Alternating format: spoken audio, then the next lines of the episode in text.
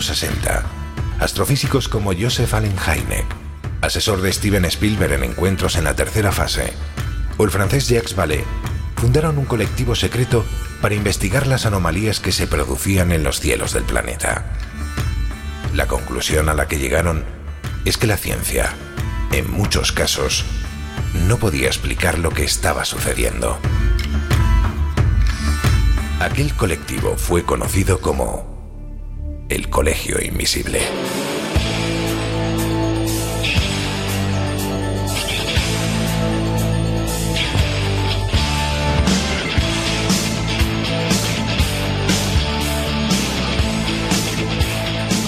El Colegio Invisible, con Lorenzo Fernández Bueno y Laura Falcó en Onda Cero.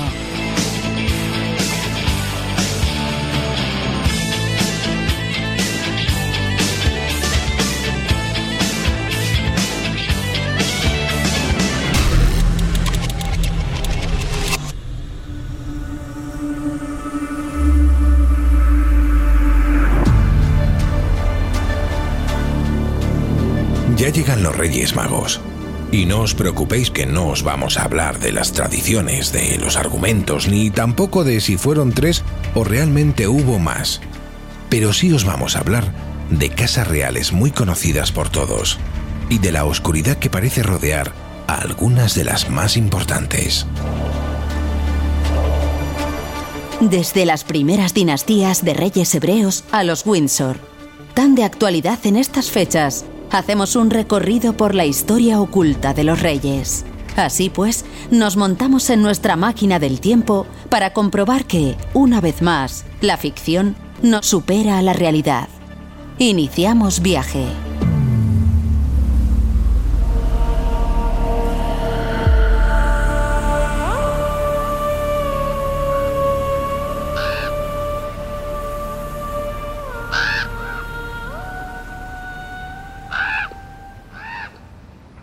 ¿Qué tal? ¿Cómo estáis? Pues mirad, nosotros empezamos el año, un año que esperemos que sea bueno para todos, desde un sitio en el que no paran de sobrevolar nuestras cabezas unos cuervos que, que, oye, hay que decir que tienen un tamaño un poquitín grande, ¿no? Esto no sé si son cuervos o otra especie desconocida, Laura. ¿Cómo andas? Pues nada, por aquí estamos y la verdad es que dan un poco de miedo esos pajarracos. No sé yo si la película de Hitchcock se puede reproducir aquí. Bueno, tú has estado aquí en alguna ocasión y estos bichos ya los tenías más que vistos, ¿no? Sí, sí, pero bueno, que no dejas de pensar que en un momento dado, si se activan, eh, te pueden pegar un picotazo. Bueno, esto te pega un picotazo y vamos, este bicho te atraviesa el corazón, o sea, directamente con ese pico que tiene. Además es que se quedan mirando de una forma muy inquietante, es como si estuvieran diciendo, oye, que te estás metiendo en mi terreno, como des un paso más, te voy a picar donde no te esperas que te pique. Sabrás dónde quieres que te pique. No, en ningún lugar, déjate. En fin, aquí también está, mira, mira Jesús, viene por aquí con cara de desconfiado. ¿Qué tal Jesús, cómo andas? pues muy bien, muy bien. Regresando a este sitio que he de reconocer que yo creo que fue mi primera o segunda visita a, a Londres, eh, lo tenía pendiente y me dejó muy, muy impresionado. Un lugar lleno de, de magia, misterio y estos bicharracos que, joder, que a mí me gustan. A mí me gustan. Yo soy muy de, muy Sí. de cuervos. Sí, sí, sí. ¿Te sí. gustan los córvidos? Vaya, eh, Sí, curioso. ¿Y tú, Josep, qué tal? ¿Cómo estás? Pues eh, mira cantando la torre de Londres se va a caer, se va a caer. Porque que si dicen que si los cuervos estos que a mí me dan un ¿Verdad? poco de malfario se van, eh, no solo se pierde el, el Reino Unido, sino que se va a la porra la monarquía. O sea que no sé yo si exportarlos a algún otro lugar. Pues. De momento no parece que tengan intención ninguna de marcharse. A la vista vuelvo a repetir de, de esa mirada tan turbia ¿no? que tienen. Y, en fin, a ver que estos pajarracos no te creas que me hacen mucha gracia. Pero Laura, ¿por qué nos hemos venido hasta aquí? Porque hay que decir que ah, no podía ser de otra forma. Esto es cosa tuya. Y me imagino que además no será solo por la larga historia que tiene la Torre de Londres. Seguro que hay algo más. Pues mira, empezaremos por ahí, por la historia, y es que la construcción de este maravilloso lugar se remonta al 1066, a la época de Guillermo I de Inglaterra, conocido como el Conquistador. Y es que tres meses después de derrocar al anterior monarca, hablamos de Harold II, inició las obras de un castillo en el margen norte del Támesis, de este castillo hablamos lógicamente, eh, que acoge en el centro pues, una colosal estructura de piedra llamada Gran Torre, que hasta ahora se conoce como la Torre Blanca, y cuya función era la de albergar eh, el palacio residencial. Su construcción comenzó en el año 78, convirtiéndose en el edificio más alto de Londres, con una excelente posición estratégica sobre toda la ciudad y el río. Se cree que las obras fueron completadas en el 97, diez años después de la muerte de Guillermo el Conquistador. Su estilo está basado pues, en el de las fortalezas palaciegas de los ducados normandos del siglo XI. Y bueno, y el trabajo de proyección corrió a cargo de Sir eh, Gunwulf, que era el obispo de Rochester. Pues la llamada Torre Blanca, lejos de ser un lugar que parece aparentemente agradable, ¿vale? se convirtió pronto eh, en un punto célebre de Londres de aquel tiempo al que nadie quería acercarse. Y preguntarás por qué. Pues ¿Por qué? Muy pronto se extendieron, pues eso, muy pronto se extendieron los rumores sobre las atrocidades que ahí se cometían. Hablamos eh, pues de todo tipo de malos tratos, de bueno, de, de tormentos a la gente que estaba ahí apresada. Los protagonistas sufrieron entre sus murallas, entre esa prisión, pues todo tipo de torturas, incluso la decapitación.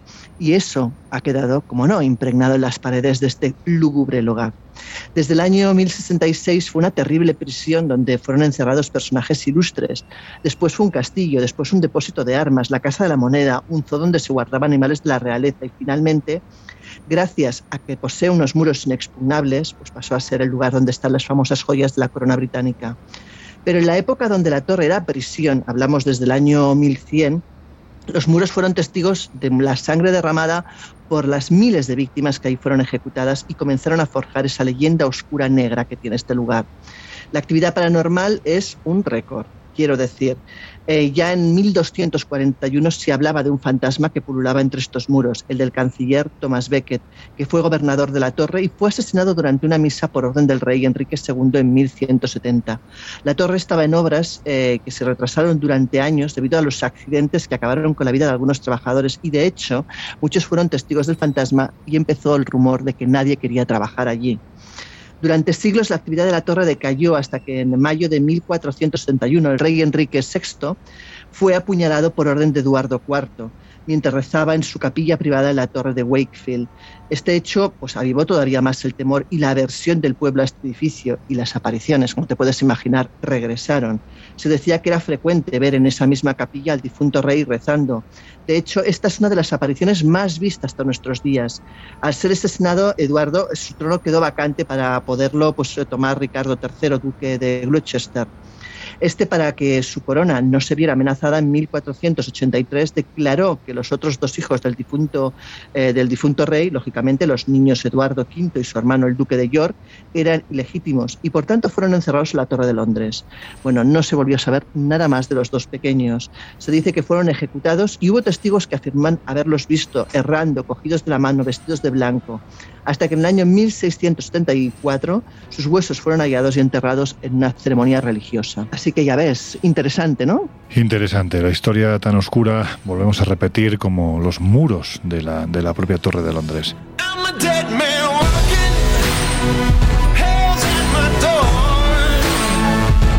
El Colegio Invisible. El periodismo de misterio ya está aquí, en Onda Cero.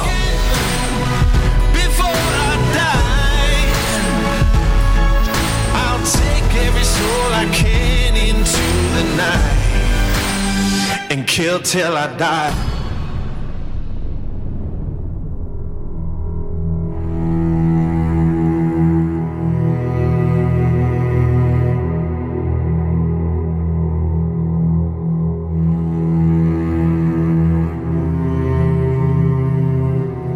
Vamos, si os parece, recordar la larga secuencia de crímenes que se han producido en este lugar tan particular, porque si hay un nombre, ¿no?, que evidentemente está ligado a la torre, es precisamente el de aquel rey que decía esa frase que define mucho un carácter. Después de mí el diluvio, casi nada. Es decir, estamos hablando de que soy el number one, de one and only, en fin.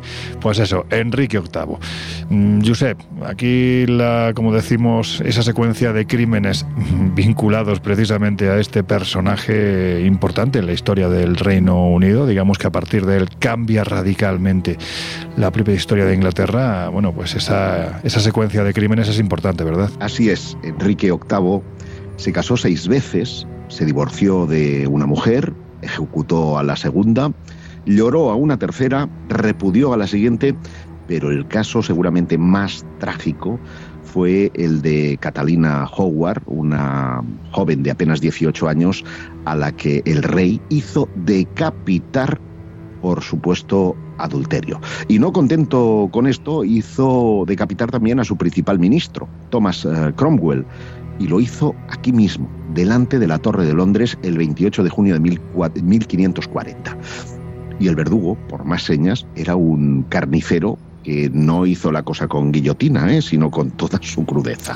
Y la fecha tiene su importancia porque a 25 kilómetros de ahí, ese 28 de junio de 1540, se casaba eh, en su flamante palacio de Oatlands, junto al Támesis, el, el rey, y lo hacía con su quinta esposa, la ya mencionada Catalina Howard. Entonces el rey tenía 49 tacos y la edad de la nueva reina, aunque es incierta, se supone que rondaba en torno a los 18 años. Jovencita decía que emanaba de ella toda su juventud y el rey cogía de ella toda su fuerza. Pero los cuatro matrimonios previos habían fallado por algún motivo u otro. Muchos de ellos, todo hay que decirlo, por el tema de la descendencia. Su primera esposa, Catalina de Aragón, hija de los reyes católicos, lo hizo desesperarse cuando precisamente no le pudo proporcionar varón alguno que heredara la corona. Catalina de Aragón murió a principios de 1536 y como Ana Bolena, que también había fracasado a la hora de proporcionarle un heredero varón, Enrique consideró que si podía deshacerse de su esposa actual, cualquier matrimonio que siguiera, pues sería válido a los ojos tanto de aquella Europa recalcitrantemente católica como también de los protestantes. Y después de menos de tres meses, de tres años de matrimonio, quiero decir, Ana Bolena fue encontrada culpable de traición, de adulterio, de incesto con su hermano y la mandó decapitar el 19 de mayo de 1536. Al día siguiente Enrique se casa con Juana Seymour, quien cumplió rápidamente con sus obligaciones. Esa traducción me ha resultado muy curiosa, ¿eh? Esa traducción de Juana Seymour, sí, sí es... claro, claro, sería Jane Seymour, ¿no? Sí. Entiendo. Bueno, el caso es que... Juanita. Em, eh, esta mujer cumplió rápidamente con sus obligaciones. Supongo que había mirado el pasado y había dicho estos que no dan hijos acaban eh, muriendo. Y el 12 de octubre de 1537 dio a luz al futuro rey Eduardo VI, pero de forma trágica murió de resultas de complicaciones durante el parto y fue la única esposa de Enrique que le dio un heredero varón y en un raro acto de ternura el rey dispuso que se le enterrara junto a ella en la capilla de San Jorge en el castillo de, Windsor. Enrique esperó tres años más para casarse de nuevo, pero em, digamos que estos primeros asesinatos, mm, con todas las letras, fueron el comienzo de una larga y sangrienta lista que no haría más que engrosar la leyenda negra de este lugar. Algunos de los miembros reales más conocidos que fueron ejecutados en la Torre de Londres, acusados de traición fueron desde William Hastings, el barón de Hastings, en 1483, Tomás Moro, en 1535, Ana Bolena, reina consorte, a la que ya hemos aludido, Margaret Paul, condesa de Salisbury, en 1541, eh, Juana Bolena, vizconde de Rochford, en 1542. bueno, más que vizconde, vizcondesa, ¿no? Sería. Bueno, vizcondesa, claro. Oye, que nunca eh, se sabe. bueno, eh, nunca claro, claro, claro. Yo no sabía si la sartén tenía mango o no, pero en cualquier caso murió. y, como os decía, Catalina Howard, reina consorte, que bueno, eh, terminó de forma tan trágica como, como hemos mm. comentado. Precisamente Ana Bolena es seguramente la más famosa de la lista, ya que es el espíritu que más y con mayor frecuencia se manifiesta en este mm, lugar. tan especial. Sí, dicen que además aparece con la cabeza bajo el brazo, es decir, que debe de ser, no puede ser de otra una imagen, bueno, pues terrible, ¿no? Después de que, como bien dices, fue acusada de adulterio, en fin, fue acusada de muchas cosas, pero es verdad que es la primera reina que fue decapitada, ejecutada en público, ¿no? Y tiene esa, esa importancia dentro de la historia de Inglaterra, igual que la tiene el, el propio Enrique VIII, porque a partir de ese momento hay que decir que se produce la escisión con la Iglesia Católica al no permitirle el Papa que se divorcie y es cuando se crea la actual Iglesia Anglicana en este caso, cuya cabeza visible era el propio Enrique VIII, así que hacía y deshacía como le daba la gana. Pero bueno, ya que estamos hablando de fantasmas, Laura, hay que decir que, en fin, en este lugar no solo es el de Ana Bolena, aquí hay más muertitos, como diría nuestra querida y siempre recordada Paloma Navarrete, y también más fantasmas, ¿no? Tenemos un auténtico pupurri, vamos, para montar un coro de iglesia. Mira, empezamos por Margaret Paul, condesa de Salisbury, que ha comentado Josep, esta señora fue ejecutada en 1500 541 con 70 años y además la, ejecución fue la bomba, por no decirlo, decir otra palabra mayor. Pues fíjate que esta pobre mujer eh, tuvo una muerte terrible porque intentó huir de su verdugo, el verdugo le asestó tres hachazos eh, que no consiguieron matarla, con lo cual imagínate la forma de morir. Es que no, no se andaban con chiquitas, eh, esta gente no se andaba con chiquitas y la atraparon finalmente en la, en la, torre, en la Torre Verde, que es donde le pegaron esos tres hachazos. Pero bueno, dicen que su espíritu aparece cada año, el día del aniversario de su muerte, en esa misma torre. Luego, por ejemplo, tenemos a Lady Jane eh, eh, Grey, que esta señora estaba comprometida con el rey Eduardo VI eh, pero eh, murió prematuramente. Y entonces Grace se tuvo que casar en segundas nupcias con Guilford Dudley, llegando a reinar durante dos semanas, pero fueron apresados y con 15 años esta señora fue también decapitada, como no podía ser de otra manera. También lo fue él y su fantasma, el fantasma de los dos, aparece también deambulando por la torre. Otro ilustre fantasma fue Sir Walter Raleigh, que fue encarcelado por Jacobo I acusado de complot y estuvo en prisión desde 1603 hasta el 16, momento en que fue dejado en libertad por un lapso de dos años, pero fue apresado nuevamente y nuevamente bueno, y decapitado finalmente. Pobre hombre, no tuvo más, más y ya no pudo volver a salir, desde luego.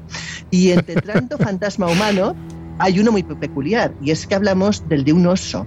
En 1816 se apareció ante un soldado que trató de defenderse con su bayoneta sin conseguir atravesarlo. Evidentemente, el soldado murió poco después, seguramente de un infarto, después del susto de ver un oso ahí. No, claro, claro. lo puedo imaginar.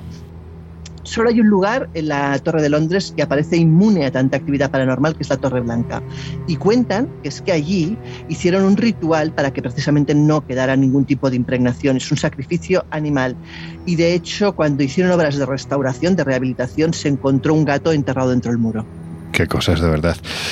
Eh, es que esto del oso me ha dejado impactado. Sí es cierto que no es la primera vez que oímos hablar de fantasmas de animalitos. Recuerdo uno de los más graciosos, no voy a citar la fuente, eso sí, pero recuerdo uno de los más graciosos que era la aparición de un hámster fantasma. Julita. Julita se llamaba, ¿no? Julita, mira, yo pensaba que era Juanita. Bueno, pues Julita se llamaba. Imagínate el susto, o sea, además te parece real de que te aparezca un oso, claro, es que te puede morir. sí, no, no, no, claro, y encima el oso fantasma, bueno, pues.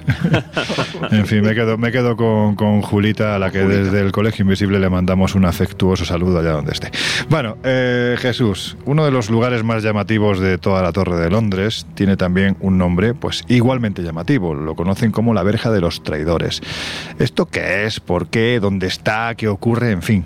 Bueno, ¿a qué se debe el nombre? Casi que lo podemos intuir, pero, pero lo explicamos. Pero mm. obviamente, al igual que, que, tantos lugares ¿no? que estamos repasando en este, en este sitio, pues tienen también su leyenda de fantasma asociada e incluso un fantasma que ya nos ha presentado y adelantado antes Laura, que es el de, el de San Thomas Becket, que bueno, que circula y pulula por allí, tiene mucho protagonismo en esta historia. Esta puerta, denominada Trader's Gate, creo Muy que... Bien. no, no, oye, fantástico. He estado con el traductor dándole a ver cómo, se, cómo se, decía. aprendiendo, aprendiendo. Aprende inglés con el Colegio Invisible. Pues hombre, conmigo van a ir. bueno, pues como decimos, esta puerta denominada Puerta de los, eh, de los Traidores tiene o debe su nombre precisamente a que los, eh, a los que habían sido condenados tras haber sido juzgados en, en, Westminster, el actual parlamento sobre el que se alza el Big Ben, pues atravesaban esta puerta conscientes de alguna forma que al pasar ya ese umbral lo único que les aguardaba era sufrimiento, eh, desesperación y finalmente la muerte. O sea, no había regreso, ¿no? no, no había, no había vuelta atrás. atrás. De hecho, la construcción de esta de esta puerta data del año 1240, cuando Enrique III reforma la fortaleza para hacerla aún más segura. Cuenta la historia que cuando las obras estaban terminando, cuando estaban a punto de concluir, concretamente el día de San Jorge de 1240, hubo una gran tormenta que produjo un gran socavón en la base, lo que hizo que, bueno, pues que colapsara un poco el, el tema de, de terminar la, la obra. Un año después, en 1241, se repiten exactamente estas eh, circunstancias, vuelve a haber tormenta y es abierta una investigación que revela una historia que ya nos interesa más. Y es que uno de los clérigos que, trabajaban y que estaban por allí acabó viendo al fantasma de San Thomas Becket golpeando el muro con un crucifijo. Este clérigo afirmaría que el espectro estaba proclamando que este nuevo edificio no gozaba de la aprobación divina y que de hecho eh, su objetivo, el objetivo de esta aparición de este fantasma era precisamente arruinar las obras y perjudicar a los londinenses. Desde entonces, habiendo sido el abuelo del actual rey, del rey de aquel momento, de Enrique III, el que había asesinado Mm. al santo, se vieron en la obligación de incluir en esta torre de la verja de los traidores una capilla, la torre de, de San Tomás, y bueno, pues eh, se cuenta que precisamente en los alrededores de esta, de esta capilla y de esta puerta de los traidores aún se pueden escuchar los pasos, rumores y trastadas de alguna forma de este fantasma de Thomas Becket que de alguna forma avisó o dio la pista de que aquello había que, que afrontarlo y emprenderlo de otra manera y que si bueno pues si estás de alguna forma en silencio incluso lo puedes oír caminar susurrar a tu lado y son muchos los que hablan de esta de esta presencia como en tantos otros lugares de la torre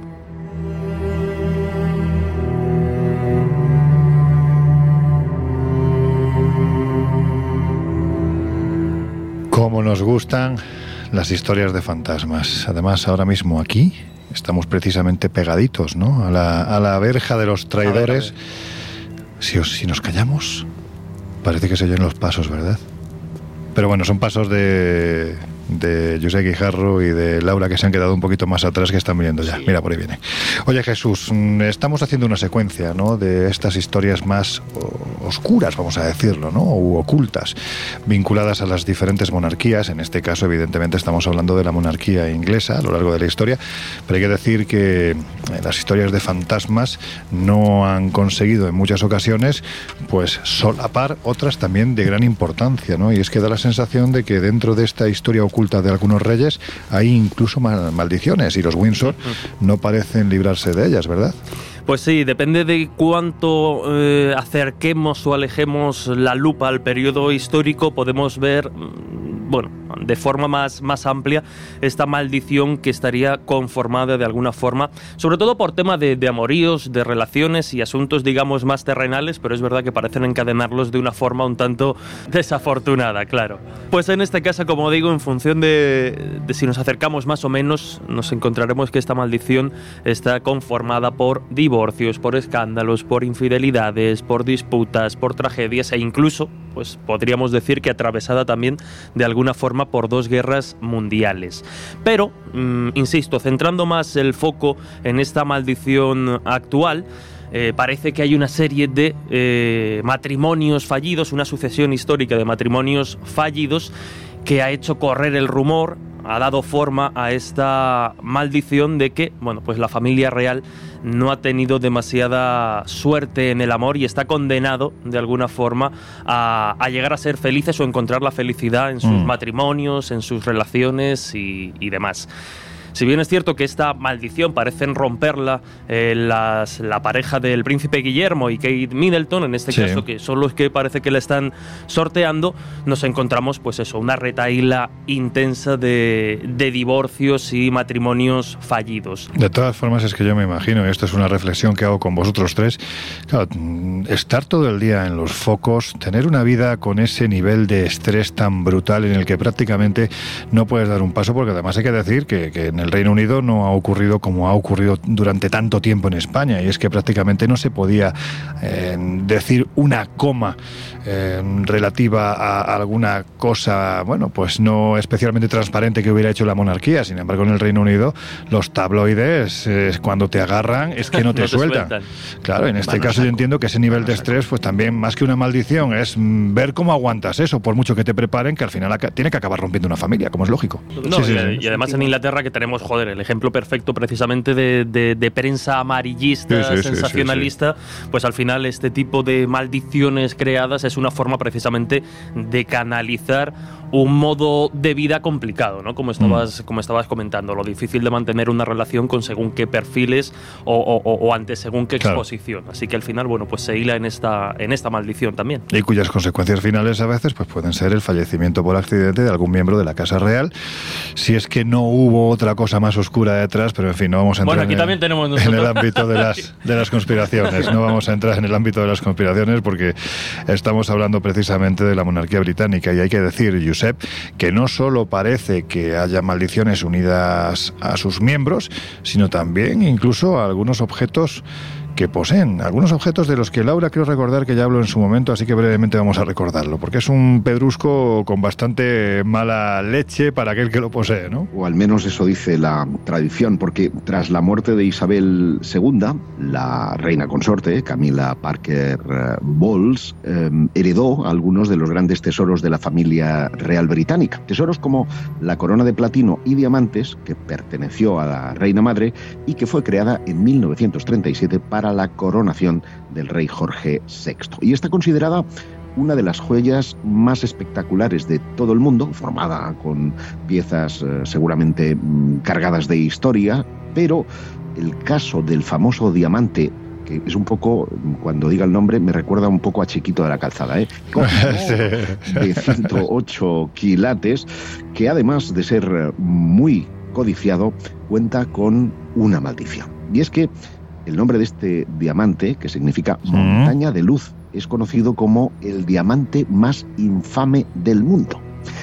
Dicen que fue descubierto en la India en torno a 1304, es decir, que es una pieza con siglos de historia que pasó por las manos de gobernantes hindúes, mongoles, persas o incluso afganos que se enfrentaron durante siglos hasta que en el año 1977, ya en el siglo XX, llegó a manos de la reina Victoria como parte de un botín cuando fue proclamada emperatriz de la India. Y cuentan que cada vez que es sacado de su cofre ocurren una serie de desgracias desde asesinatos hasta muertes o guerras que afectan a más de una persona. Tiene un poco la leyenda que tanto le encanta a Laura Falcó de ser un poco lanza del destino, porque dicen que em, este diamante de la corona, que quien lo posea dominará el mundo, pero también conocerá todas sus desgracias. Solo Dios o una mujer pueden llevarlo con impunidad. decir, claro, decir que, el problema es para los hombres, las mujeres no pasan nada. Sí, sí, las mujeres, bueno, la primera referencia a esta gema aparece en el Baburama, un libro de memorias de Babur, el fundador de la dinastía mongol en la India, que hablaba de su primer poseedor en 1294, un raja de la región de Malwa, que eh, bueno, calculaba que la piedra era tan valiosa que podía levantar al mundo entero durante dos días y medio. Y la joya pues, fue pasando como botín de guerra de mano en, mano por nobles, eh, eh, tanto mongoles como persas como afganos, tal como dije antes. Y después de em, un periplo por distintas manos y distintas muertes y, y, caídas de imperios, la reina madre lo utilizó para la ceremonia de apertura del Parlamento británico durante el reinado de su marido y también durante la coronación en 1937.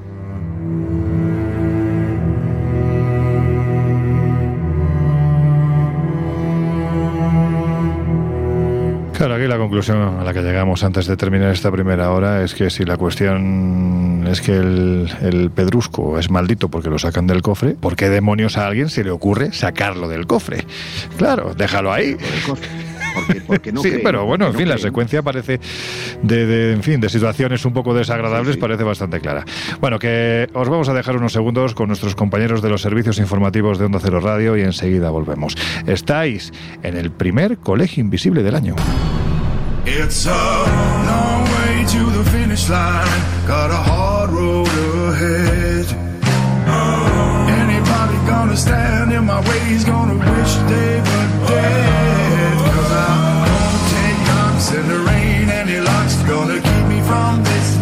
En unos minutos volvemos a abrir las puertas del Colegio Invisible en Onda Cero. I'm gonna light like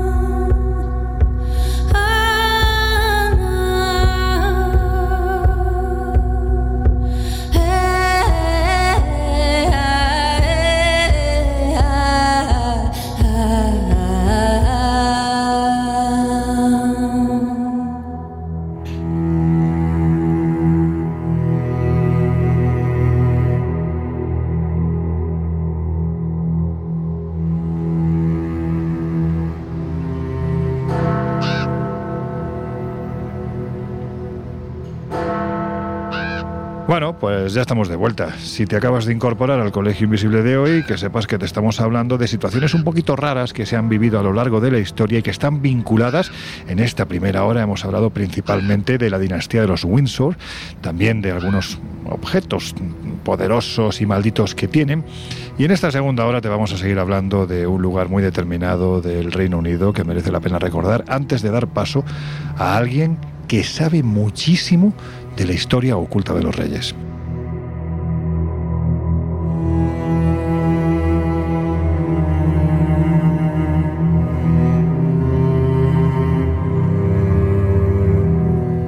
Tú seguro que este sitio es de tus favoritos, ¿no? Porque aquí, aparte de su vinculación con la monarquía, aparte de los fenómenos paranormales, es que incluso hay fotografías de mm, supuestos fantasmas verdaderamente sorprendentes.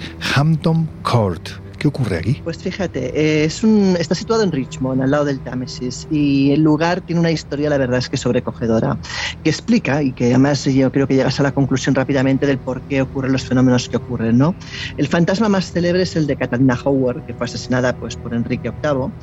Y, y, cuentan que su intento de anulación del matrimonio con Catalina de Aragón, hija de los reyes católicos y primera esposa del monarca, y la negativa del Papa, de Clemente VII, a invalidar esa unión, fueron la excusa para eh, organizar el cisma, precisamente que acabó con la fundación de la Iglesia anglicana y eh, pues, proclamándose él como cabeza visible de la misma. ¿no? El monarca entonces establece su residencia en el Palacio de Hampton Court, que fue en el año 1536. El edificio se levantó en su momento por el primer propietario que fue el cardenal Wolsey en 1515 y hay un dato curioso que es que está decorado con animales mitológicos muy raros, tipo grifos y unicornios, lo cual sorprende, ¿no? Sí, sí, es curioso, la verdad. Pero bueno, dejando eso al margen como una anécdota, quizás el caso más esperpéntico fue el que tiene que ver con su quinta mujer, la quinta mujer, lógicamente, de Enrique VIII.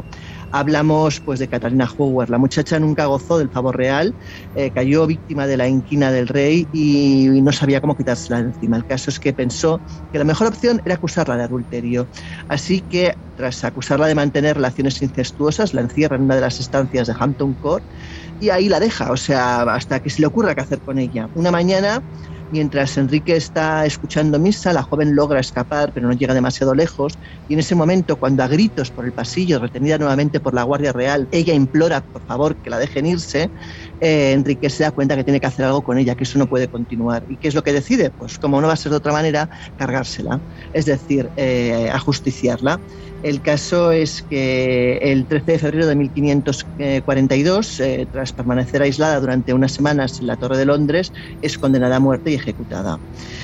Bueno, desde entonces las historias sobre el lugar, como lugar embrujado por excelencia, no cesan. La aparición de misteriosas damas de blanco, de pasos en las diferentes estancias, gritos, susurros, eh, bueno, todo tipo de sucesos, incluso de bajadas bruscas de temperatura, son muy habituales. Detrás de los fenómenos dicen que se encuentra precisamente el espíritu de Catalina que intenta buscar justicia, la que no le dieron en vida. Pero también cuentan que también se aparece Enrique VIII, que también se manifiesta y supuestamente ha sido grabado incluso por las cámaras de seguridad del palacio. Y según cuentan, pues posiblemente lo que está es, pagando por todos los crímenes que Es muy curioso porque hay un, más que una grabación, es un, un fragmento ¿no? de una grabación, como una fotografía, ¿no? una imagen fija, donde se ve a un personaje, digamos que es un contrapicado desde, o más bien un picado, ¿no? desde, desde una parte muy alta, y en la parte baja se ve una puerta y un personaje que sinceramente mm, es que yo no sé si habéis visto la fotografía, pero la verdad es que si no es un montaje es muy espectacular porque realmente recuerda a cómo iba vestido este personaje totalmente pérfido, ¿no? Que era Enrique VIII. Sí, sí, lo recuerda perfectamente. O sea, vamos, eh, puede ser otra cosa, ¿no? Pero en principio tiene visos de parecerse mucho a él. Bueno, pues en esta segunda hora vamos a estar, como ya os hemos dicho, muy bien acompañados por un periodista muy querido para este equipo, muy querido, que, que nos va a contar muchas anécdotas, historias, leyendas y bueno, pues esas partes reales que a veces podríamos decir que superan a la ficción y que están vinculadas a alguno de los reyes más importantes de la historia. Laura, ¿de quién estamos hablando? Venga, preséntalo tú como se merece. Pues mira, estamos hablando de Óscar Herradón, licenciado en periodismo por la Universidad Complutense de Madrid, durante años redactor jefe de la revista Enigmas, editada por Prisma Publicaciones en Grupo Planeta, colaborador habitual de publicaciones como Historia de Iberia Vieja o más recientemente muy interesante. Además es autor de diversos libros como La Orden Negra o Los Magos de la Guerra.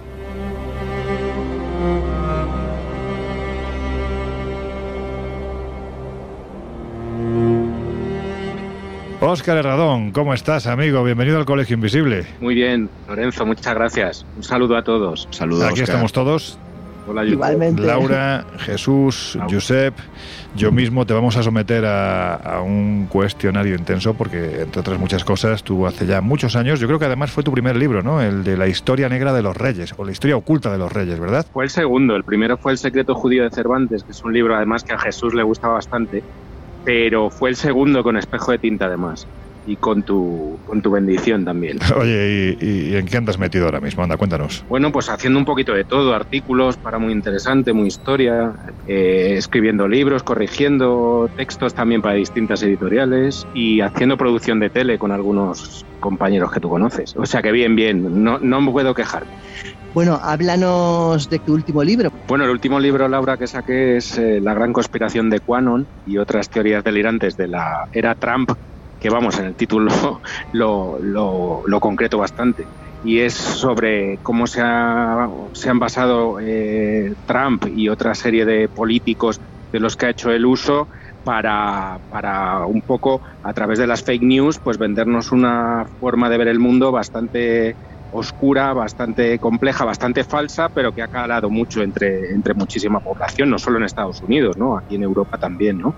Y bueno, ahora que Trump está siendo investigado, pero a la vez se está postulando otra vez para, para participar o para ser candidato a las elecciones de 2024, pues bueno, es para echarse a temblar, ¿no? Porque además parece que, que Biden tampoco es que haya tenido un, un- esté teniendo un gobierno muy exitoso, así que veam- veremos qué pasa si, si Trump vuelve a la Casa Blanca, ¿no? Si en vez de asaltar el Capitolio así un- una masa enfervorecida, pues no sé, lo hacen volar por los aires o alguna cosa parecida. El caso es que, bueno, es un libro sobre, sobre cómo las teorías de la conspiración pueden hacer mucho daño, ¿no? Bueno, esperemos que no, que no vaya a más. Lo que está claro es que es un libro que repasa la importancia ¿no? de movimientos conspiranoicos que acaban, como dices, prácticamente dando casi casi un golpe de Estado, como ocurrió en el asalto del Capitolio. Pero vamos a hablar de Reyes, que es lo que nos gusta a nosotros, que sabemos perfectamente que a ti también, bueno, en fin, eres un experto en, en esta, en esta materia y además en la parte más divertida, ¿no? Porque tiene mucho que ver, los Reyes han estado muy vinculados siempre a misterios, ha habido anécdotas muy curiosas, pero hay que decir que desde la antigüedad, los Reyes, poco menos que eran considerados personajes, vamos a decirlo así, ¿no? Sagrados, casi casi divinos, a los que se les atribuyeron incluso las más variadas y sorprendentes hazañas, ¿verdad? Sí, bueno, es verdad que el tema de la monarquía y de los reyes pues es algo que me fascina y que tiene esa parte oculta que no se suele contar en los libros ortodoxos y que ha sido muy importante también para distintos monarcas, ¿no? Eh, dejarse influir, por ejemplo, por lo que le decía uno u otro astrólogo, hacer prácticas alquímicas, eh, incluso eh, realizar eh, prácticas exorcísticas o incluso curaciones milagrosas, ¿no? que podríamos llamar. Todo eso influyó muchísimo en distintos reyes y sin embargo no se le ha dado la, debida atención nunca. ¿no? Parece que hablar de eso es ser friki, pero bueno, son temas que siempre tienen su importancia y que por desgracia como todos nosotros sabemos pues no se les suele dar la relevancia que tienen a nivel académico. Pero vamos, eh, yendo a tu pregunta, porque si no me voy por los cerros de Úbeda,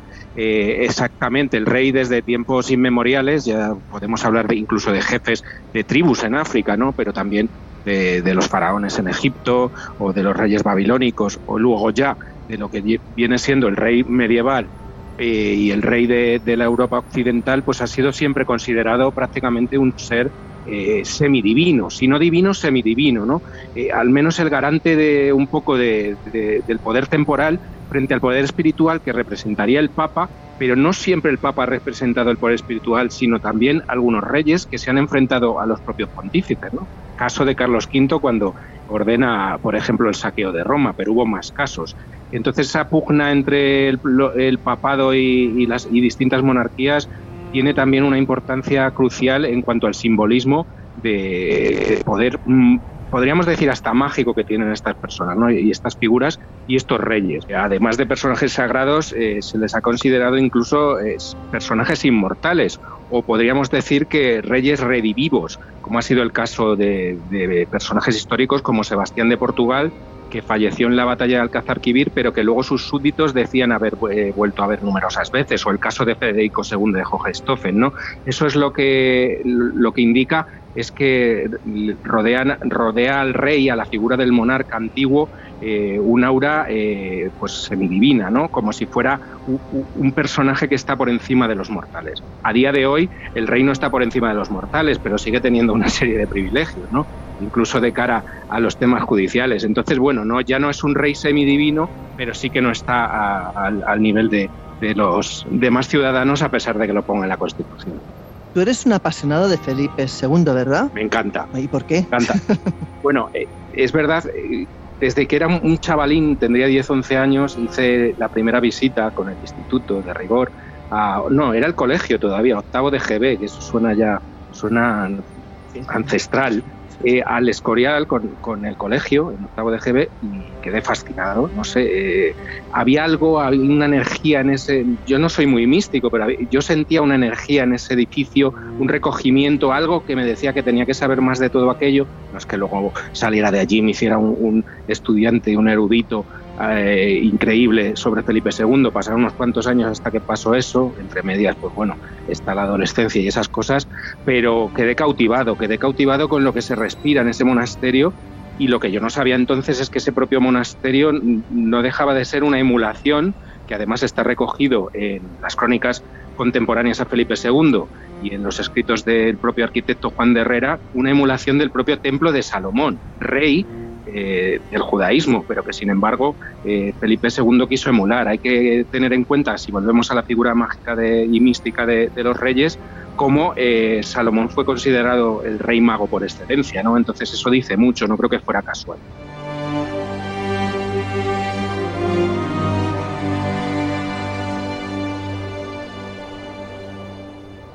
Josep, vamos si, si te parece a recordar alguno de los tintes más heterodoxos, ¿no? más misteriosos de, de este monarca, de Felipe II. Bueno, alguna clave ya ha dado nuestro querido amigo Oscar, pero efectivamente Felipe II accedió al trono en 1556 y bajo su mandato la monarquía española llegó a ser la primera potencia de Occidente. Su reinado se caracterizó precisamente por la exploración y la expansión territorial, convirtiendo el español en el primer imperio de ámbito mundial. Por primera vez en la historia, un mismo hombre poseía territorios en todos los continentes habidos. Y se formó en filosofía, arquitectura, bellas artes, pero también sentía una profunda atracción por saberes, vamos a llamar, más herméticos la mitología, la alquimia y especialmente el ocultismo.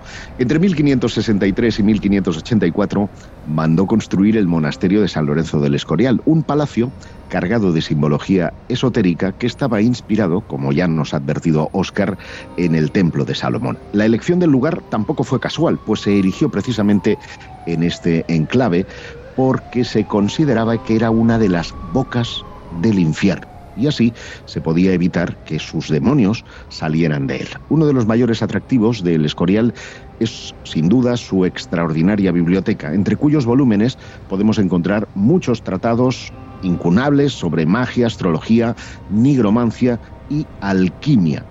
Esta era su arma secreta, eh, la de Felipe II, obviamente. En una de las torres del monasterio ocultó un laboratorio y contrató a los mejores alquimistas del Renacimiento para tratar de fabricar la piedra filosofal, mm, sustancia que todos sabéis eh, podía convertir cualquier metal en, en oro pero bueno, obviamente no lo consiguió.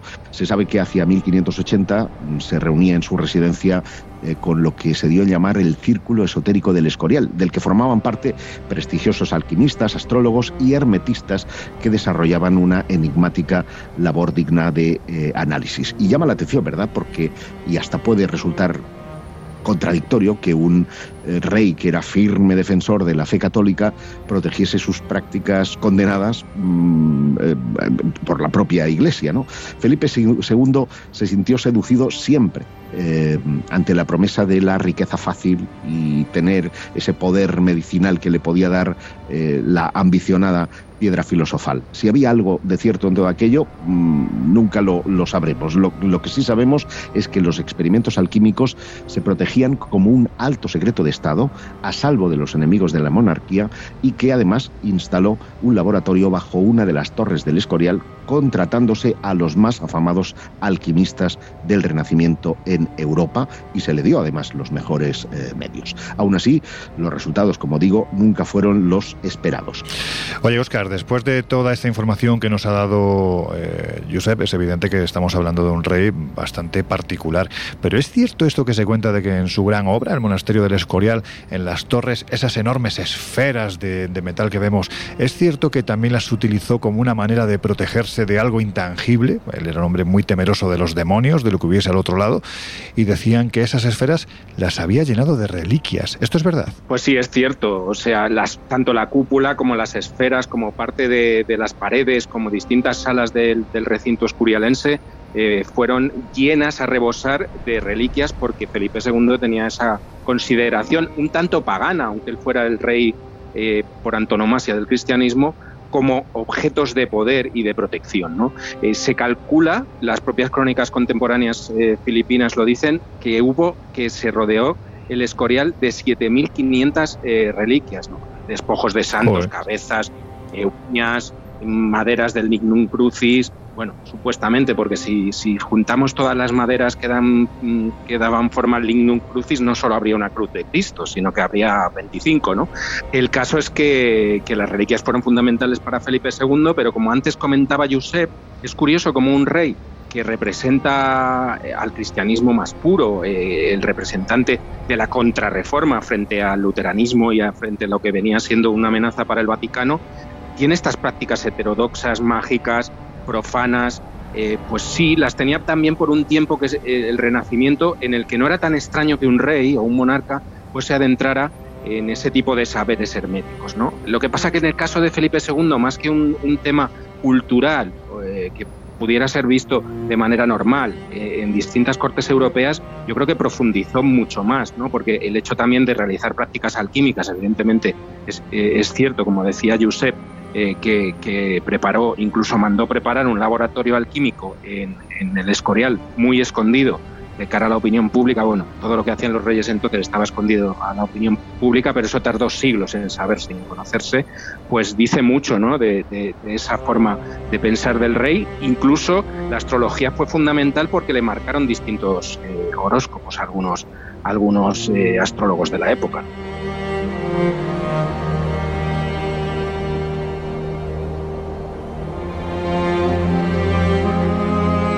Aseguran los biógrafos que la agonía de Felipe II fue larga, pero ¿cómo fueron sus últimos días? Bueno, eh, Felipe II estaba azotado por la gota y por otra serie de enfermedades, igual que otros Austrias como su padre. Y luego el último de los Austrias, que ese sí tendría una muerte terrible, Carlos II el hechizado, pues hombre, mm, lo pasó bastante mal. Estamos, eh, hay que tener en cuenta, Laura, que en aquellos tiempos, bueno, los galenos eh, hacían auténticas salvajadas con los cuerpos. Por muy regio que fuera el personaje al que tenían que tratar, pues la medicina no estaba avanzada como lo está al día de hoy. Y además eh, al, considerar su figura como una persona, un personaje mágico, pues bueno, pensaban que, que podía superar cualquier cosa. Y no era así, no era un mortal más. Y lo cierto es que pasó momentos eh, bastante terribles, pero él, pidió que le pusieran en la habitación eh, nada menos que el ataúd de, un santo que estaba momificado y que al que atribuían diversas eh, virtudes milagrosas. Él estaba rodeado de crucifijos.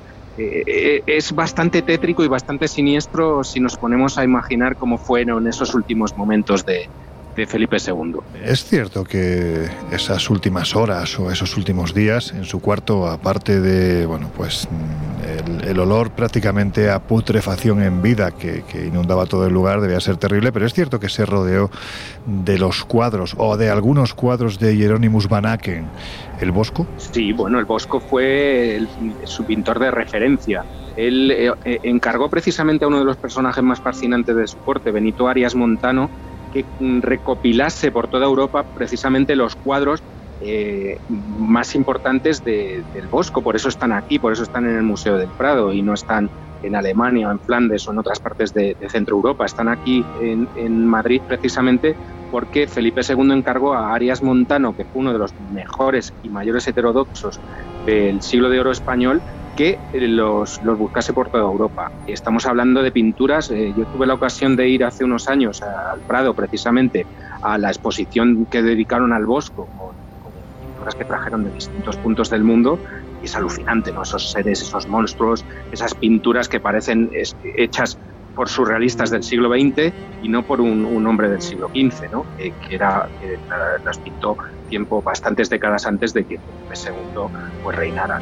Oscar, eh, durante un tiempo hay que decir que a cargo del propio Felipe II estuvo otro futuro emperador, uno de los importantes también de la, de la historia, y que también acabaría siendo un auténtico apasionado del ocultismo, quizás incluso más que el propio Felipe II.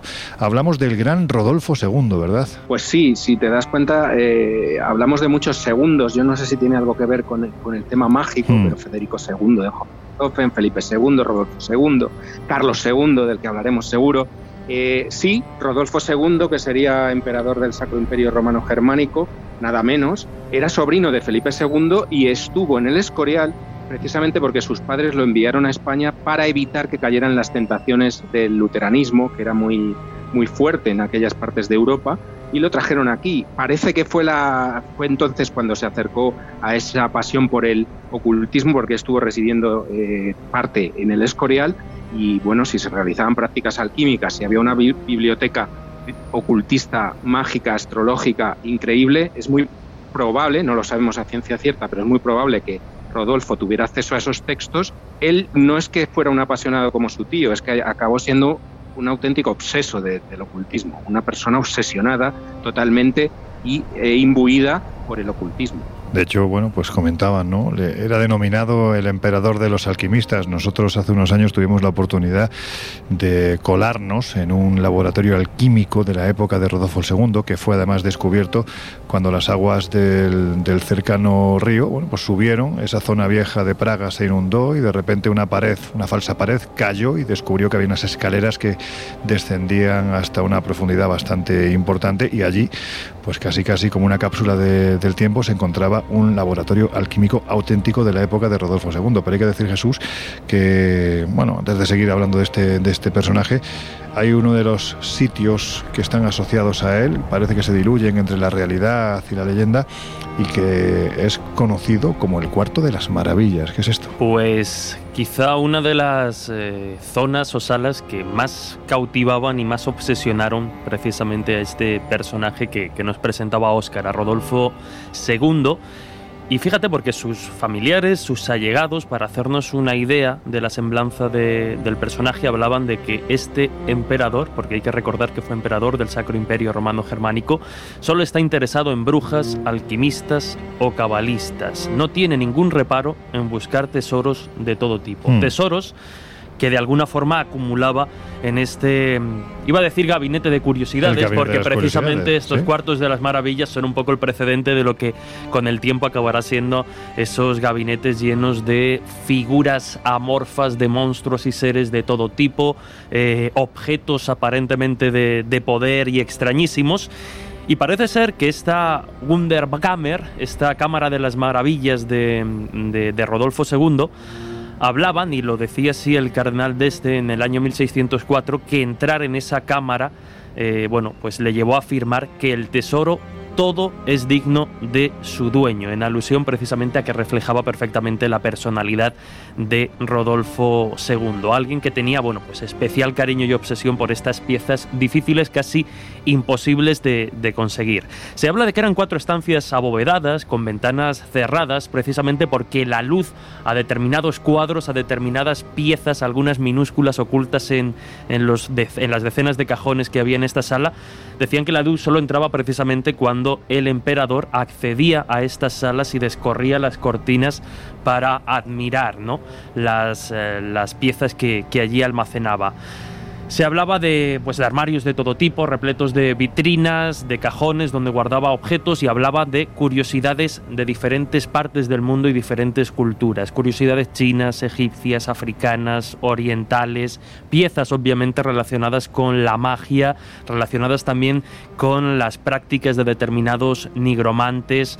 Hablaban de mandrágoras, ¿no? Es decir, de esta Se clase incluso de... hasta del báculo de Moisés. Se decía que estaba allí. Se hablaba de, de- de cantidad de, de- objetos, como eh, algo muy común de estos gabinetes, de, de fetos mal formados, de gorros de supuestos gnomos, varitas en teoría mágicas, instrumentos extraños, eh, en fin, cosas que, que hacen honor precisamente a todo, esta, mm, a todo este gabinete ¿no? con el que el emperador se fascinaba y se, bueno, se glorificaba de alguna forma. ¿no? Mm, Ya lo adelantaba Oscar, se rodeó de ocultistas y alquimistas de, de todo tipo, muy interesado en estas materias. Y lejos de lo que pueda parecer esa imagen de, de estrafalario, de, de loco y ocultista, en la época, bueno, pues eh, realmente parece ser que era un personaje mm, en el que todavía los investigadores actuales no saben muy bien si calificarlo de, de chalado o todo lo contrario, Bueno, una es que, especie de visionario. De hecho, se puede decir que incluso a su servicio había grandes astrónomos de la historia como Tycho Brahe. Es decir, estamos hablando de un personaje absolutamente relevante que se rodeó de gente muy relevante.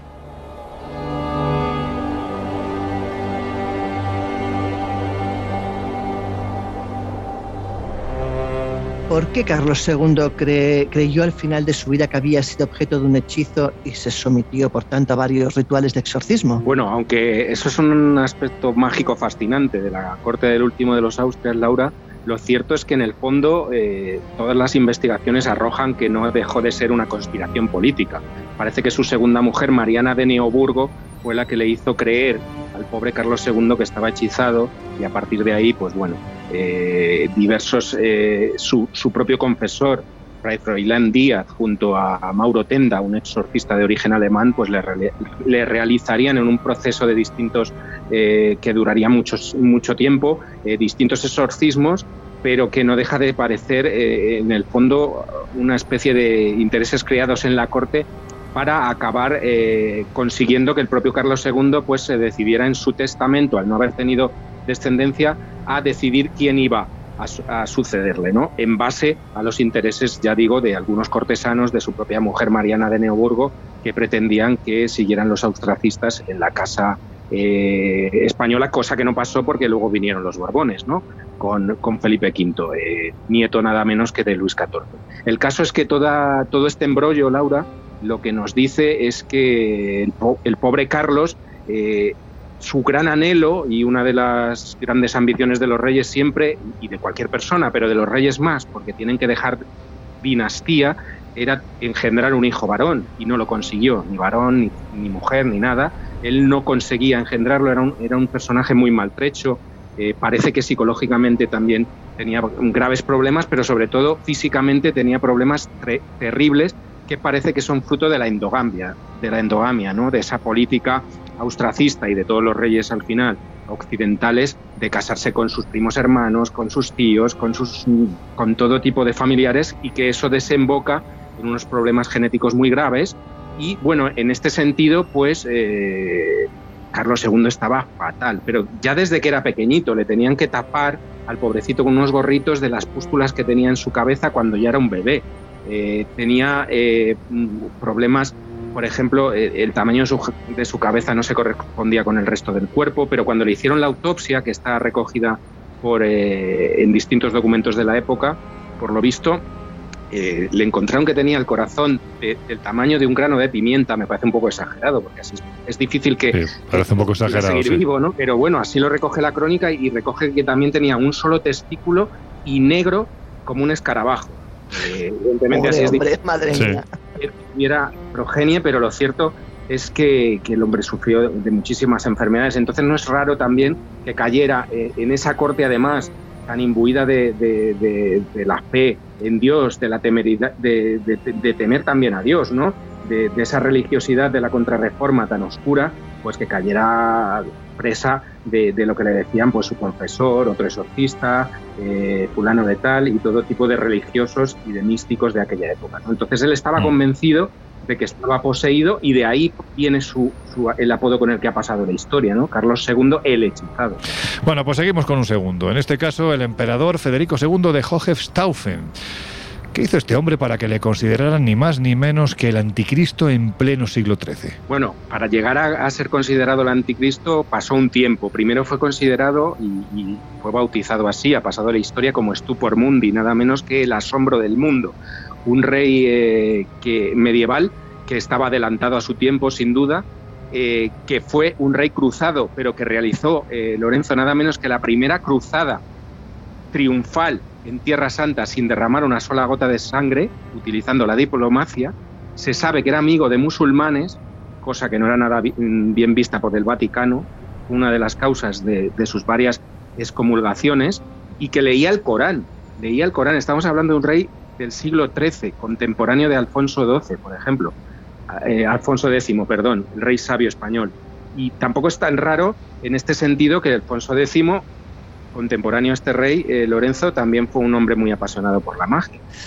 ¿En qué consiste el llamado toque de los reyes? Bueno, el toque de reyes es una cosa que descubrí hace muchos años cuando estaba realizando la investigación para realizar el libro sobre precisamente sobre el ocultismo y la magia en las monarquías y que de lo que no tenía absoluta idea y que era una práctica bastante común, parece ser, de los reyes medievales, pero después de reyes del Renacimiento e incluso se siguió manten- manteniendo hasta el siglo XIX, ¿no? Y que era la práctica, Laura, nada menos que de la imposición de manos de los reyes a sus súbditos, sobre todo a los que estaban enfermos, eh, y que se consideraba que tenían un poder curativo, taumatúrgico. O sea, ellos imponían las manos como si fuera una suerte de, de nuevos Jesucristos y supuestamente curaban las escrófulas. Distintas enfermedades, pero, pero entre ellas las escrófulas, que era una inflamación de los gran ganglios linfáticos del cuello y que era bastante terrible. Por cierto. Lo que pasa que me parece extraño eh, que estos personajes orlados eh, de joyas y tal, pues pusieran las manos e impusieran las manos sobre, por ejemplo, un mendigo lleno de pústulas en un castillo. Pero bueno, eh, sí que parece ser que era una práctica bastante extendida que llegó a realizar también, por ejemplo, Enrique VIII ya después de que la iglesia se, se convirtiera en iglesia anglicana y se eh, separase de Roma, ¿no? O sea, seguía siendo una práctica cristiana que el propio Enrique VIII, este rey célebre por, por decapitar a sus esposas, pues también practicaba. Digamos que está muy vinculada a, a la figura del rey como personaje, como hemos hablado al principio, divino, ¿no? Como un ser sagrado o cuasi sagrado con capacidades taumatúrgicas, curativas y mágicas.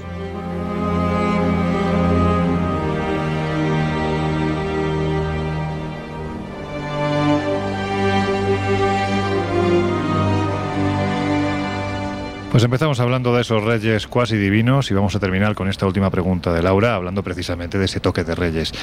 Hay que decir eh, que podíamos seguir pues con anécdotas de ciertos reyes, ¿no? que se pasaban todo el día en sus palacios huyendo de su propia sombra, o aquellos que estaban metidos en el agua porque pensaban que eran poco menos que una rana. En fin, ha habido de todo, pero yo creo que esto lo, dejaremos para, para otra ocasión, Oscar, porque es evidente que hay material, bueno, pues para, para, para escribir un libro, como hiciste tú, de, de 500 y pico páginas, que, que se dice pronto. Oscar, que un placer tenerte en el Colegio Invisible y que te esperamos dentro de muy poquito tiempo por aquí. Eso espero, porque me ha sabido a poco. Un abrazo fuerte para todos. Bueno, pues después de esta conversación con nuestro querido Oscar Herradón, ya sabéis, autor de libros pues, como por ejemplo La historia oculta de los reyes y también eh, Los magos de la guerra, La Orden Negra, os vamos a dejar reflexionando porque realmente ha habido muchos datos con una de nuestras músicas esenciales y enseguida volvemos. There is a house in New Orleans they call the rising sun. It's been the ruin of many a poor boy, and God, I know I'm one.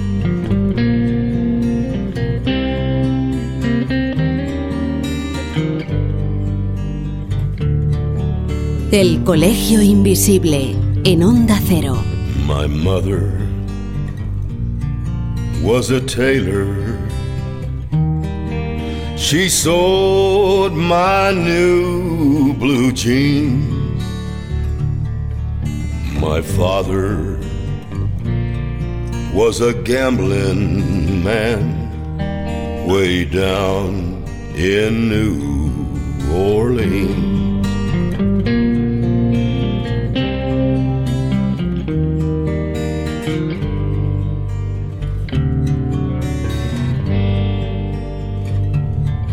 Now the only thing a gambler needs is a suitcase and a trunk.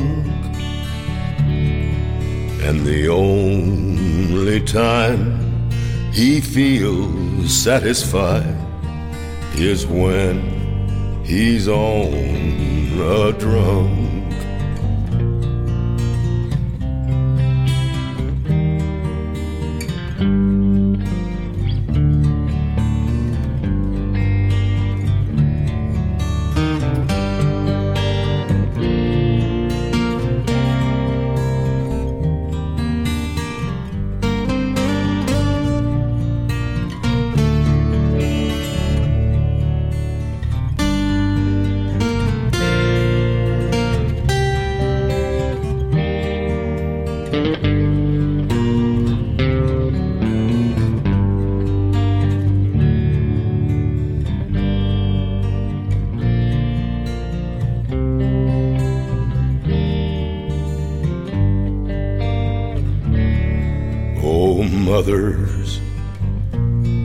Tell your children not to do what I have done.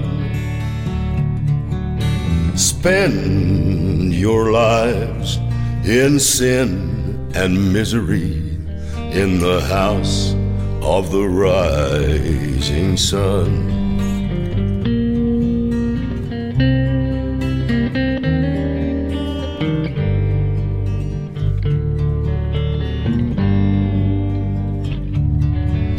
Got one foot on the platform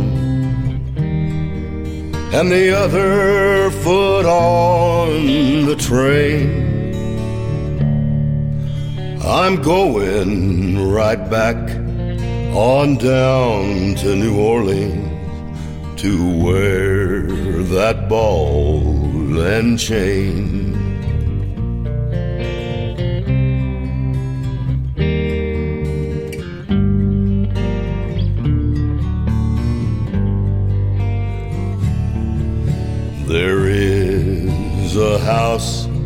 In New Orleans they call the rising sun,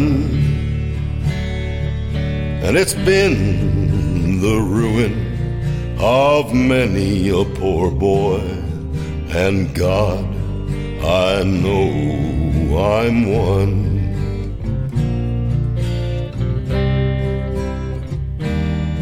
My God, I know I'm one.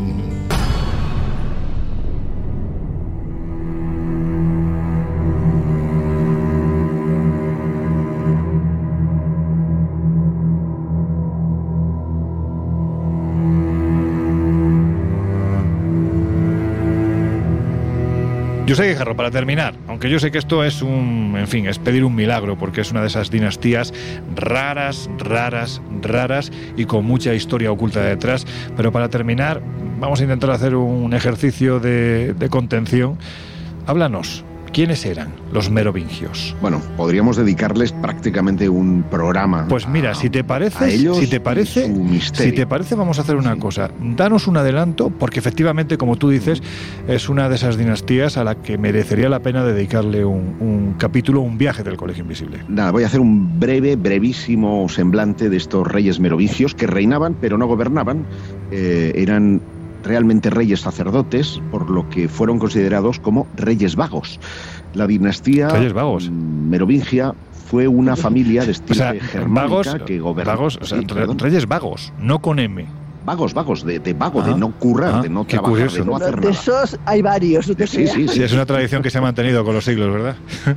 Sí, exactamente. Y, veréis, veréis que entronca mucho con, el tema de las, eh, del resto de monarquías. Pero bueno, por, por no extender, vamos a decir que era una familia de estirpe germánica que gobernó sobre la actual Francia, Bélgica, una parte de Alemania y de Suiza desde mediados del siglo V hasta el año 751, cuando el último rey merovingio, Childerico III, fue destituido por Pipino el Breve, dando lugar a la dinastía carolingia.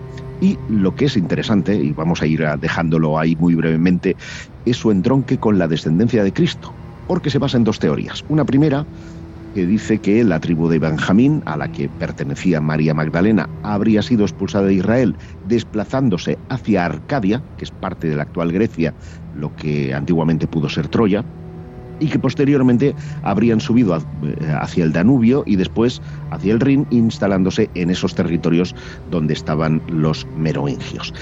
Y por otra parte se autoproclamaban descendientes de Noé y descendientes de los troyanos. Ello mm, les ha llevado a crear ciudades con nombres como París, Troyes y el uso de muchos otros nombres de origen troyano. Y la segunda cuestión, con esta termino, es que María Magdalena arribó a las costas francesas efectivamente con su descendencia y entroncó con los merovingios. María, natural de Magdala, conocida como María de Magdala o María Magdalena, es la santa más citada por los evangelistas, superando incluso en citas a la propia Virgen María.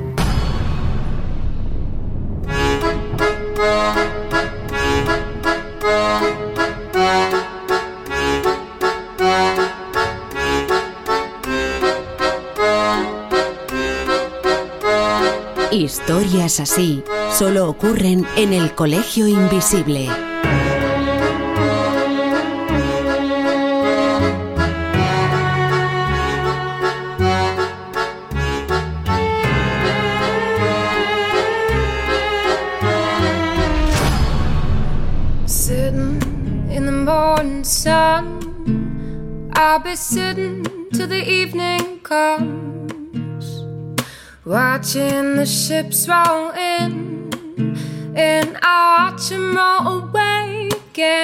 Bueno, pues afrontamos ya los minutos finales del Colegio Invisible de hoy y ha llegado el momento de las conclusiones, aunque bueno, en este caso, como hacemos en otras ocasiones, más que una conclusión, os voy a pedir una reflexión, porque, oye, qué pena que a lo largo de los siglos los reyes, incluso hoy en día, sean tan herméticos, haya un hermetismo radical, ¿no? alrededor de todo lo que les rodea, porque hay que decir que si realmente se abrieran primero serían más humanos, segundo serían más divertidos, porque es que hay cada anécdota y cada historia que parece mentira que gente tan preparada y con tanta cultura, o por lo menos con tanta posibilidad de cultivarse, pues finalmente eh, sus vidas se conviertan en un alarde de milagros, ocultismo, sanaciones, búsqueda de objetos sagrados, búsqueda de protección. Bueno, en fin, es que me parece que, que- que, en fin, si supiésemos más sería más divertido, ¿no? Sí, y si me lo permites, es que no pueden ser humanos los reyes, porque su origen, eh, por definición, es sobrenatural. Es reptiliano, decir, ¿no?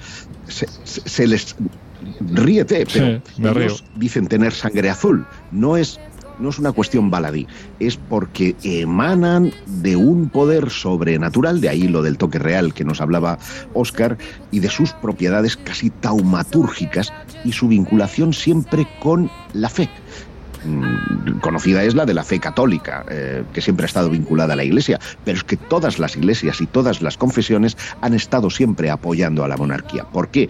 Porque era quienes le daban, en este caso, el- la vinculación con Dios. Desde el antiguo Egipto, mm, hemos hablado de, de- tanto de Tutmosis como de Amenhotep IV, etcétera, hasta los actuales, que siguen teniendo esa vinculación extraña con la sangre real y con los poderes sobrenaturales. Bueno, yo creo que al final el poder tiene lo que tiene, ¿no? Y es que pues a veces tienen mucho tiempo para, para hacer otras cosas que no deberían.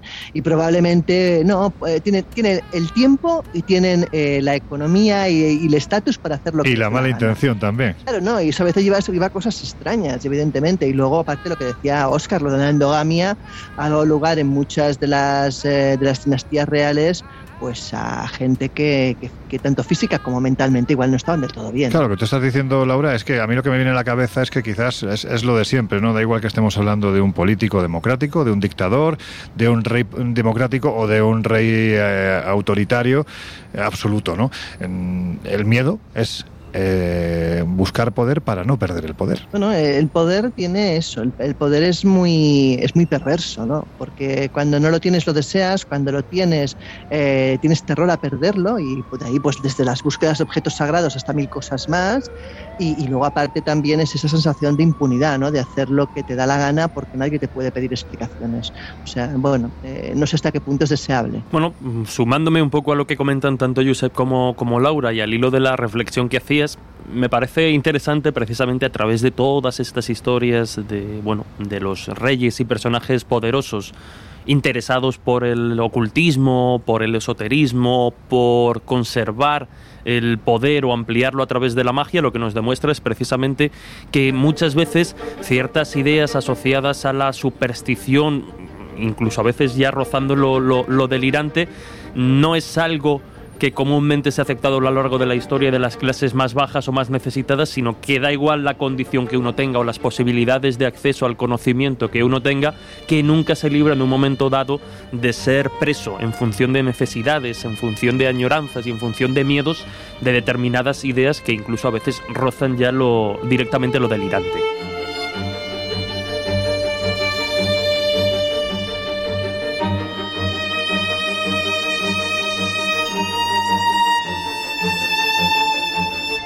Afrontamos ya los minutos finales del Colegio Invisible y llega el momento de deciros que si os acercáis al kiosco está la revista Año Cero en cuya portada, bueno, esta portada, es que la portada de este mes es una auténtica pasada. Templarios egipcios o los templarios en Egipto.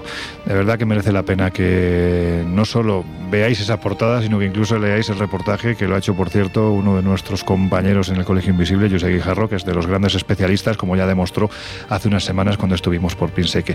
También deciros que nos queda muy poquito, un poquito más de un mes, apenas un mes, para, para realizar eh, José Guijarro, Laura Falcó, ese viaje a Jaén, a Baeza, para volver a disfrazaros, como se hizo en Halloween, pero también para conocer, pues eso, ¿no? Vamos a seguir el paso en la provincia de Jaén de uno de los objetos sagrados más importantes de la historia, ¿verdad? La mesa de Salomón, uno de los objetos que será objeto de análisis, valga la redundancia, porque nos vamos a alojar en un palacio, el Palacio de los Qué Salcedos, eh, Salcedo, y vamos a realizar una ruta por, por toda la provincia de Jaén que yo creo no va a dejar indiferente a nadie. Es el día 17, salimos de Madrid y regresamos el 19 de febrero con fiesta de por medio, fiesta de disfraces, y pueden reservar ya su, su localidad, su asiento en viajesprisma.com. Hay que decir que además prácticamente la mitad del pasaje ya se ha cubierto, así que rápido que estas Algo más, cosas... algo más. pues entonces venga, rápido que estas cosas vuelan y la verdad es que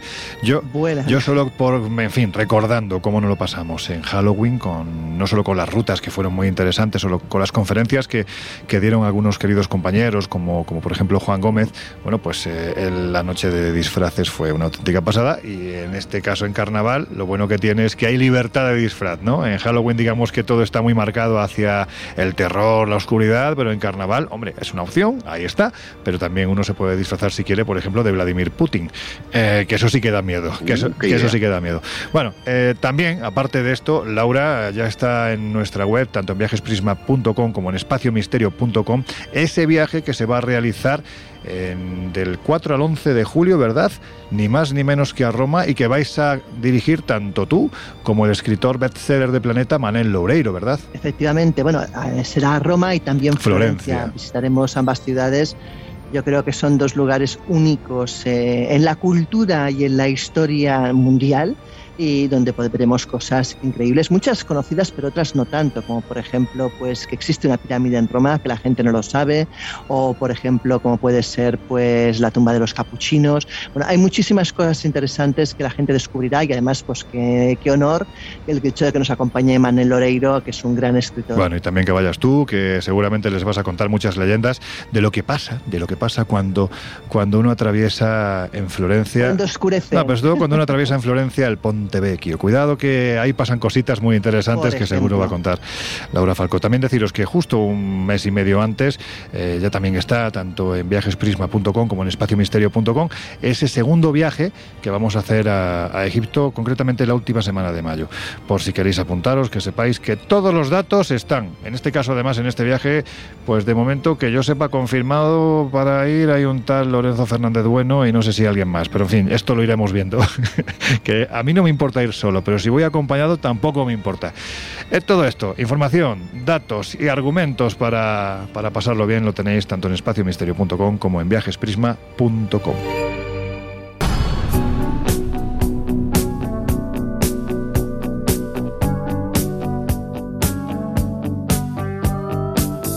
El Colegio Invisible. Con Lorenzo Fernández Bueno y Laura Falcó. En Onda Cero. Don't think sorry's